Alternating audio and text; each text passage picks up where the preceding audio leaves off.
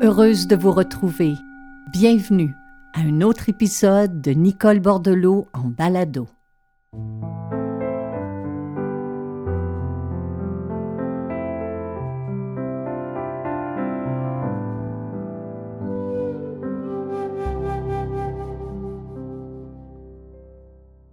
Nous sommes à la fin décembre, mes chers amis, et merci d'être là. Je suis contente de vous retrouver.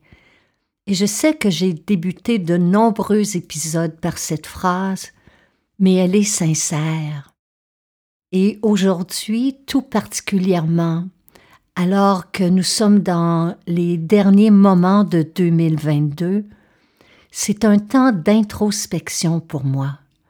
C'est un moment où je jette un coup d'œil dans le rétroviseur de ma vie, tout particulièrement aux douze derniers mois et vous en faites partie. Parce que depuis deux ans, vous faites partie de cette grande aventure, parce que pour moi c'est une grande aventure que cette série Balado.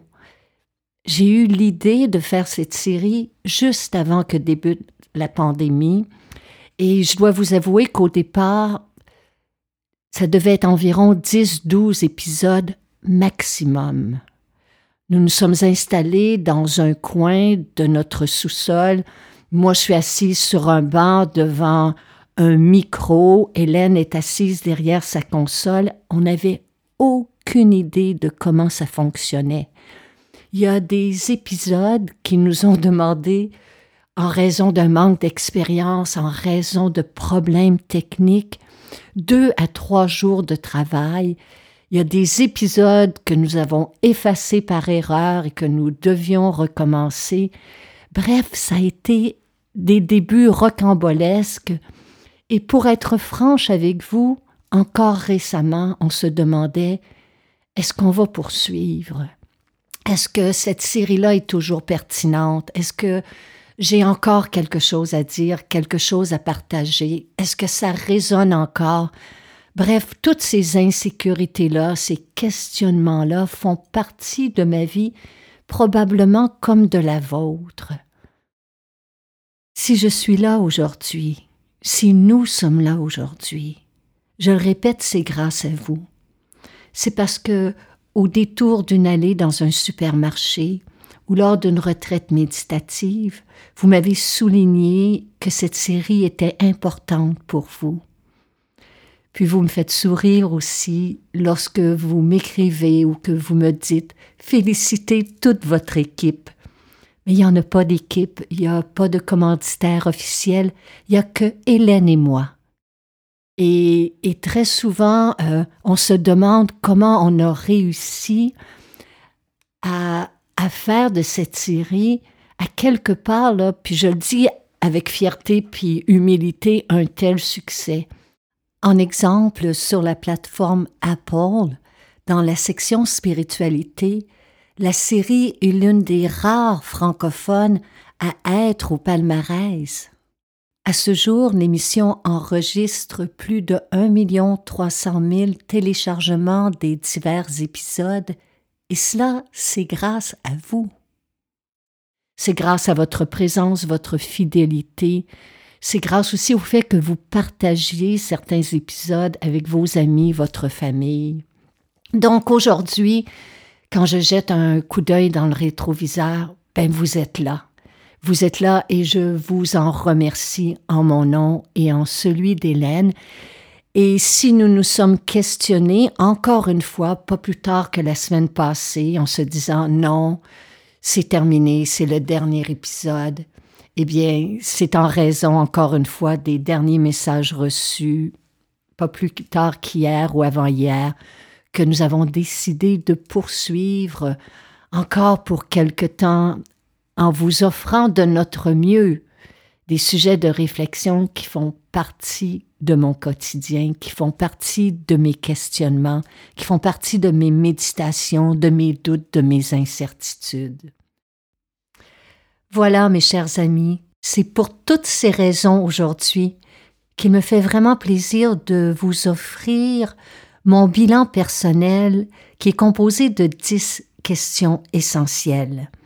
Puis à la toute fin de cet épisode, je vais vous offrir nos vœux. Alors bonne écoute.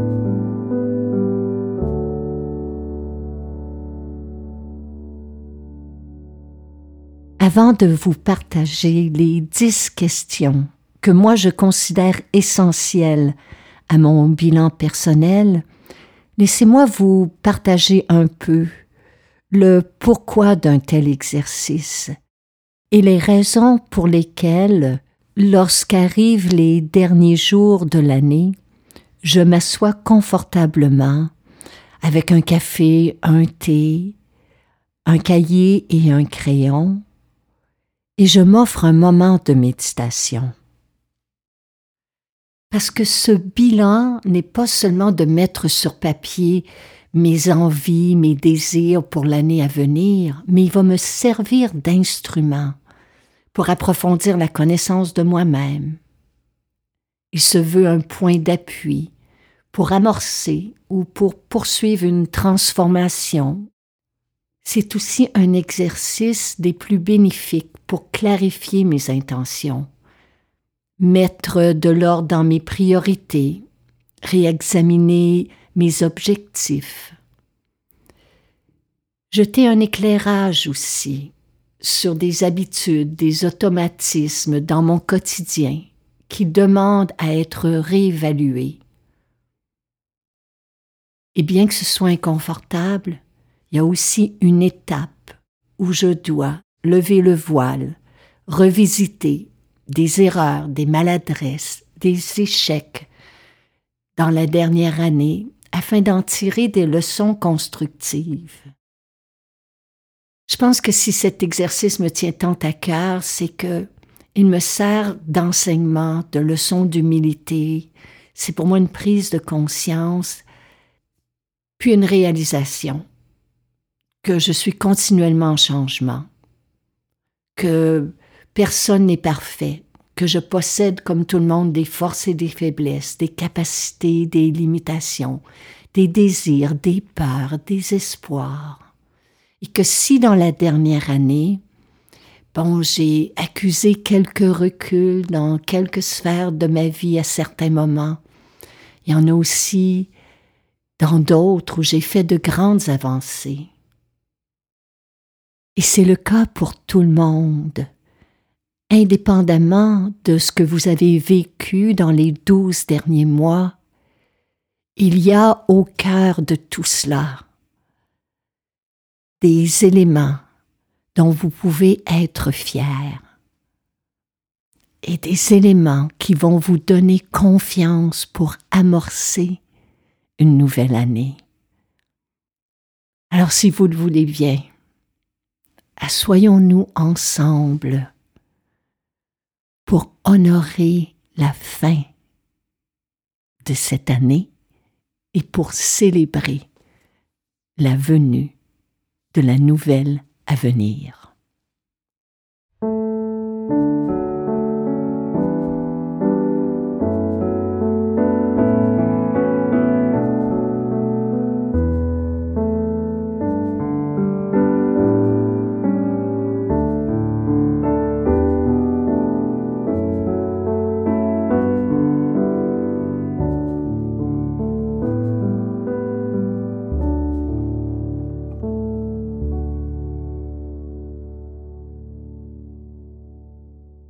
Il y a de nombreuses façons avec lesquelles vous pourriez débuter votre bilan personnel. Pour ma part, je commence par mettre en haut de page la date, l'heure à laquelle je débute. J'inscris aussi le lieu où je suis et l'endroit où j'écris dans la maison, comme par exemple j'inscrirai 29 décembre il est 16h15, je suis assise au bout de la table de cuisine, puis je note aussi quelques détails concernant le temps qu'il fait à l'extérieur, juste pour situer l'ambiance. Donc, êtes-vous prêt? Alors voici la première question. Au cours des douze derniers mois, nomme cinq événements, petits ou grands, pour lesquels tu es reconnaissant, reconnaissante. Je vous répète la question. Au cours des douze derniers mois, nommez cinq événements, petits ou grands, pour lesquels vous êtes aujourd'hui reconnaissant.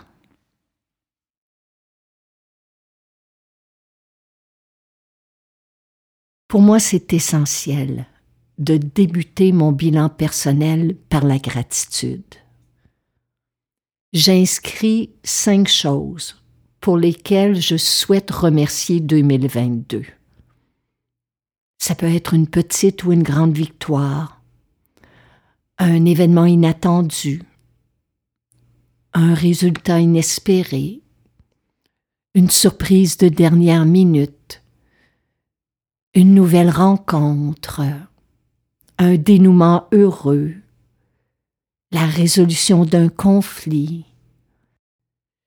Le fait de débuter un bilan personnel avec de la reconnaissance nous apporte de l'encouragement, un sentiment de satisfaction, de joie, de confiance, mais aussi de force intérieure face à la nouvelle année à venir.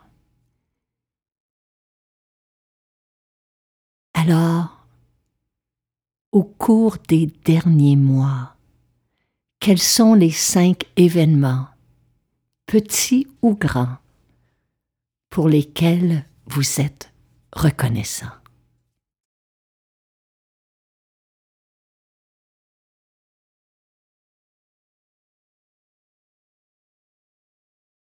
Question numéro 2.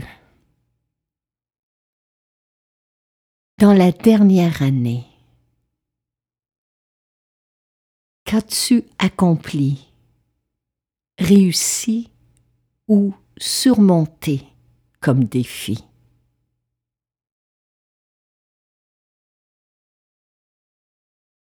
Dans la dernière année, qu'as-tu accompli, réussi ou surmonté comme défi. Ici, il pourrait s'agir d'un changement qu'on a apporté dans la dernière année pour améliorer notre santé physique ou mentale. Peut-être qu'on a travaillé intérieurement à corriger un défaut de caractère. Peut-être qu'on a posé une action, si petite soit-elle, vers la réalisation d'un projet ou d'un rêve. Peut-être qu'on a appris à persévérer, à se relever. Peut-être qu'on a développé notre capacité à, à dire non, à établir nos limites. L'essentiel ici est de saluer les efforts déployés les obstacles surmontés et le chemin parcouru. Alors je vous demande, au cours de la dernière année, qu'avez-vous accompli, réussi ou surmonté comme défi?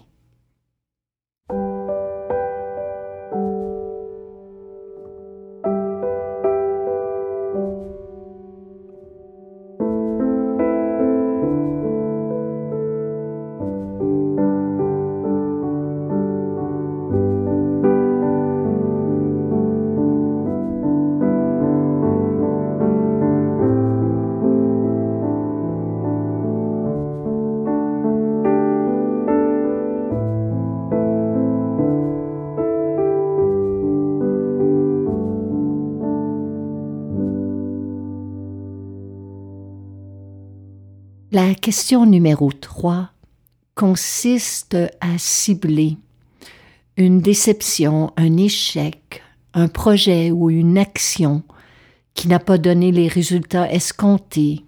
Ça peut être une erreur commise, une mauvaise décision que j'ai prise. Puis contrairement à ce que l'on pourrait croire, prendre un instant pour revisiter un échec ou une mauvaise décision en fin d'année nous permet d'en tirer une leçon. Puis je vais souvent conclure avec une note à moi-même du genre euh, Ben rappelle-toi qu'il vaut mieux dire non à une demande que dire oui à contre-cœur. Puis bien que cette étape de mon bilan soit inconfortable, ça m'a toujours permis d'évoluer grandement. Puis ça me permet de retirer de mon parcours des leçons qui me donnent confiance en moi-même. Puis en fin d'exercice, on réalise qu'on est plus résilient qu'on le croyait, qu'on est plus fort que l'on pensait.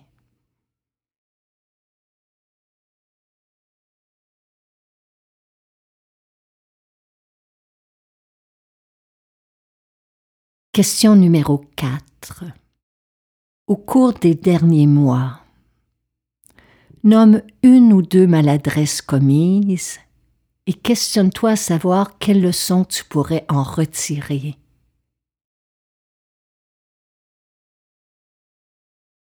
Alors que la question précédente touchait davantage au niveau social et professionnel, la question numéro 4 me ramène plus près de moi. Quelles sont les maladresses commises au cours de la dernière année? Et quelles leçons pourrais-tu en retirer? Alors que l'on aime se croire altruiste, compatissant et bienveillant, la réalité est que chacun de nous peut être par moments égoïste et malveillant. Donc que ce soit une remarque blessante, un moment d'impatience, une médisance, une colère, ou même un mensonge, un manque de présence ou d'attention, certains de nos comportements sont à revoir. Ici, je pense que c'est important de faire preuve d'honnêteté, d'humilité, mais aussi de bienveillance pour que cet exercice porte fruit. Donc, au cours de la dernière année, nomme une ou deux maladresses commises. Et selon toi, quelle leçon pourrais-tu en retirer?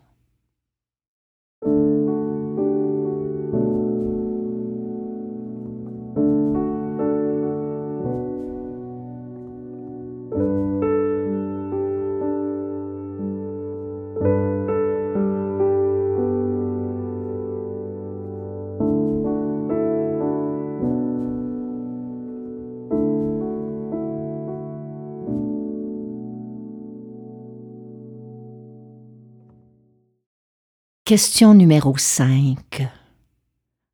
En 2022, quelle fut ma plus grande source d'anxiété ou de stress?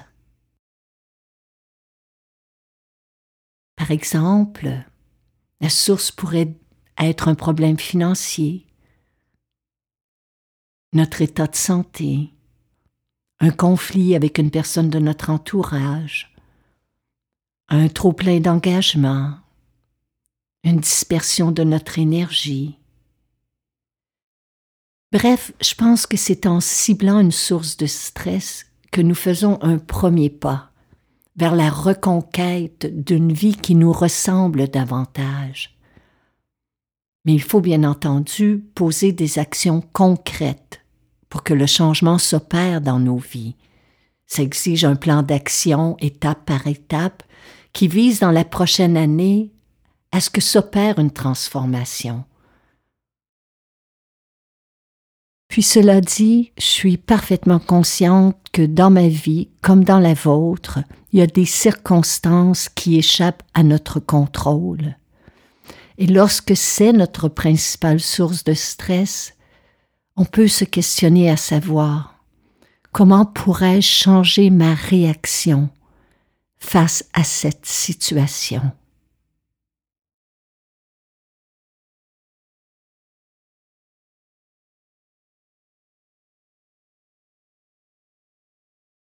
Question numéro 6.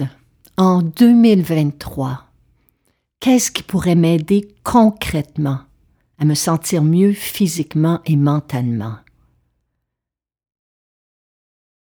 En 2023, qu'est-ce qui pourrait m'aider concrètement à me sentir mieux physiquement et mentalement? Donc ici, il faut passer en revue notre quotidien quelles sont les habitudes qui drainent notre énergie? Est-ce que je manque de sommeil, d'exercice physique, d'air frais, de moments de silence? Est-ce que je passe trop de temps au travail, devant l'ordinateur, devant la télé, sur les réseaux sociaux? Puis le but ici, c'est pas d'en faire un exercice de culpabilité. Parce que pour moi, un bilan vise un but, m'offrir de nouvelles possibilités, me donner des suggestions, d'autres habitudes à cultiver au fil de la nouvelle année. Alors je vous demande, concrètement, en 2023, qu'est-ce que vous pourriez faire pour prendre mieux soin de vous physiquement et mentalement.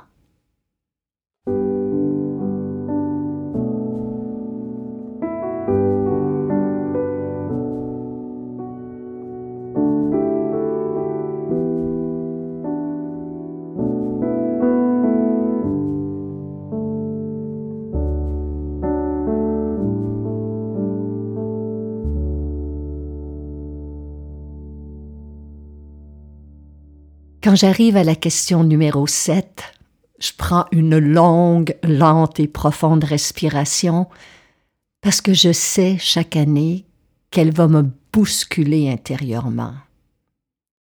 C'est à cette étape de mon bilan que je m'interroge à savoir qu'est-ce que je pourrais laisser derrière? Qu'est-ce que je pourrais laisser partir avec 2022 afin de voyager plus sereinement. Donc ça peut être une peur, une inquiétude, une angoisse. Ça peut être une petite rancœur, un vieux ressentiment. Ça peut être une vision d'une situation qui demande à être changée, à être transformée. Donc, je m'offre ce cadeau d'honorer la fin de quelque chose, afin d'être plus ouverte, plus disponible pour autre chose. Très souvent, ça va prendre la forme d'un pardon, d'un pardon que je m'offre à moi-même, pour une façon dont j'ai agi ou réagi. Mais ça peut être aussi un pardon envers quelqu'un qui, consciemment ou inconsciemment, durant la dernière année, m'a blessé, que ce soit en personne, par téléphone, par courriel, par texto, dans le silence de mon cœur, ben, je m'offre un moment pour laisser aller ce qui n'a plus raison d'être. Alors à mon tour de vous demander, en cette fin d'année, Qu'est-ce que vous pourriez laisser partir intérieurement? Afin de voyager vers 2023 avec plus de sérénité.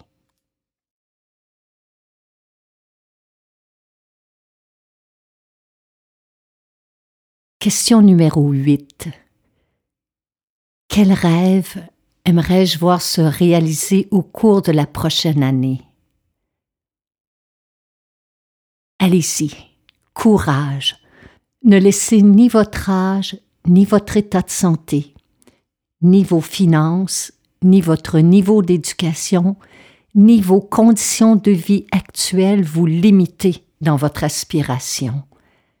Moi, je me dis que si la vie m'a inspiré un rêve, elle m'a aussi donné les ressources intérieures pour en faire un jour l'expérience. Alors je l'inscris sur papier, je le décris, je détermine ensuite trois étapes, les trois premières pour m'en rapprocher, et je détermine un échéancier afin de faire de ce rêve, du mieux de mes possibilités, une réalité.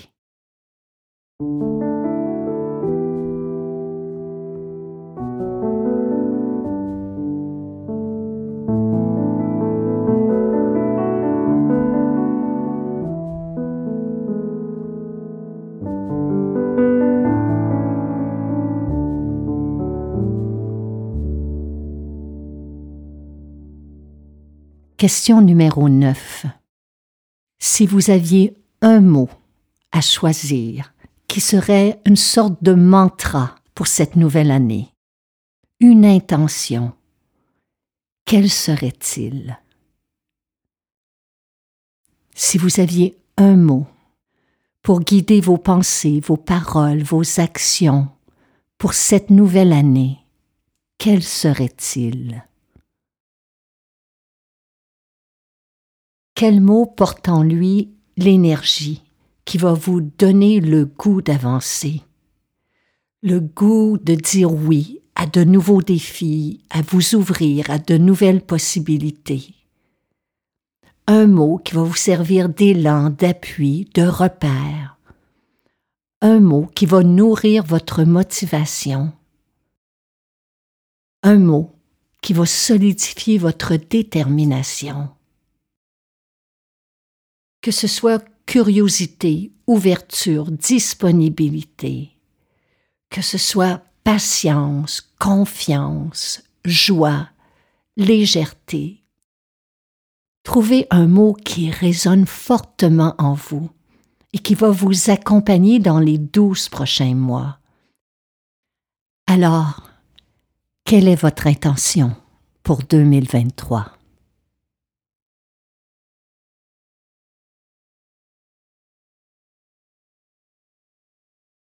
Dixième et dernière question. Si vous aviez un souhait à formuler pour l'humanité et pour notre planète, quel serait-il?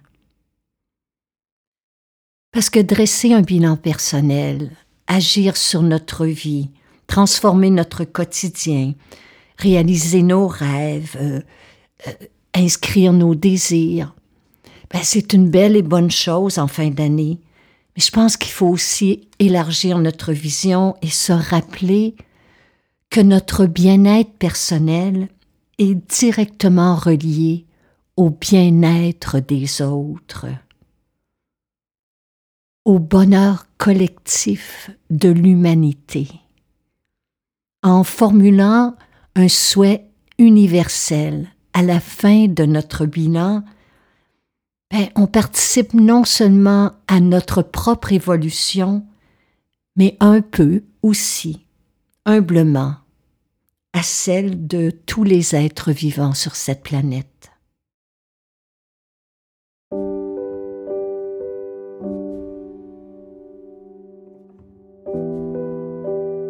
Voilà, mes chers amis, c'était le dernier épisode de Nicole Bordelot en balado pour 2022.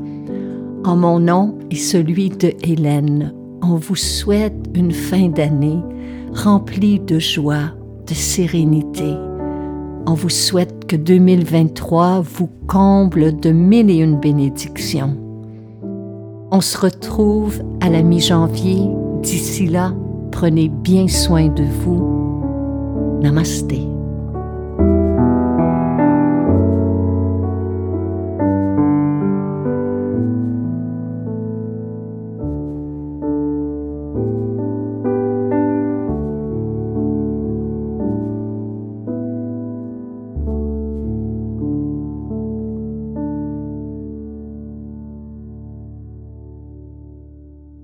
Cette série balado vous est offerte gratuitement. Toutes les fois où vous soulignez votre appréciation à l'aide de cinq étoiles et que vous écrivez un commentaire sur les différentes plateformes, cela nous encourage. Si vous appréciez notre travail et que vous pouvez nous aider à soutenir financièrement cette création, vous pouvez faire un don. Toutes les manières de le faire sont inscrites après la définition de chaque épisode. À l'avance, un grand merci.